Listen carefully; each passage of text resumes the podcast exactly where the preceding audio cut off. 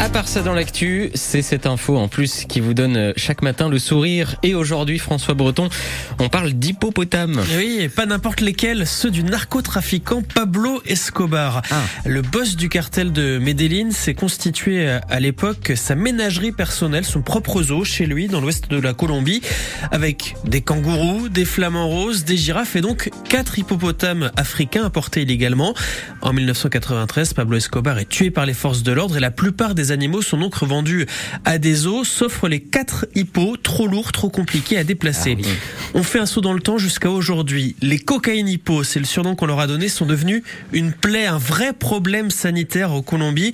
Ils se sont échappés de leur propriété, se sont reproduits par dizaines.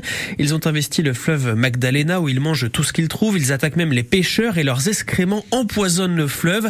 L'espèce est déclarée invasive et la Colombie cherche donc à contrôler cette population d'hippopotames. Fin mars, le pays a pris une décision. Elle va envoyer 70 animaux en Inde et au Mexique dans des zoos.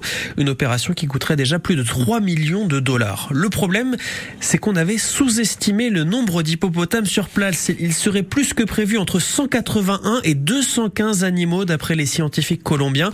Pour eux, la solution la plus simple pour protéger l'environnement et réguler cette population, eh bien, c'est tout simplement d'abattre les animaux. Solution qui, vous vous en doutez, provoque un tollé dans le pays et qui ne plaît pas à certains qui vivent du tourisme lié à ces hippopotames.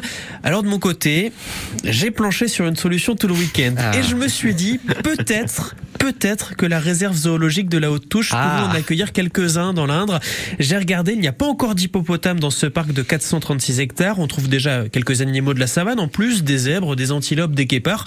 Alors pourquoi pas des hippopotames? Ce serait qu'une espèce de plus parmi les 120 déjà présentes sur ce site. Bon, en attendant une potentielle arrivée de ces, cococaï- ces cocaïnes hippo, pardon, je vous signale que la réserve a rouvert ses portes depuis le 8 avril et on peut aller la visiter tous les jours. Ah, il y a un perroquet en plus dans le coin.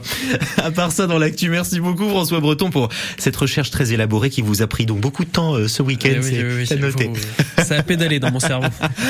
Ça revient sur France Bleu Berry maintenant au cœur du 6-9. Si vous avez manqué quoi que ce soit d'ici 9h.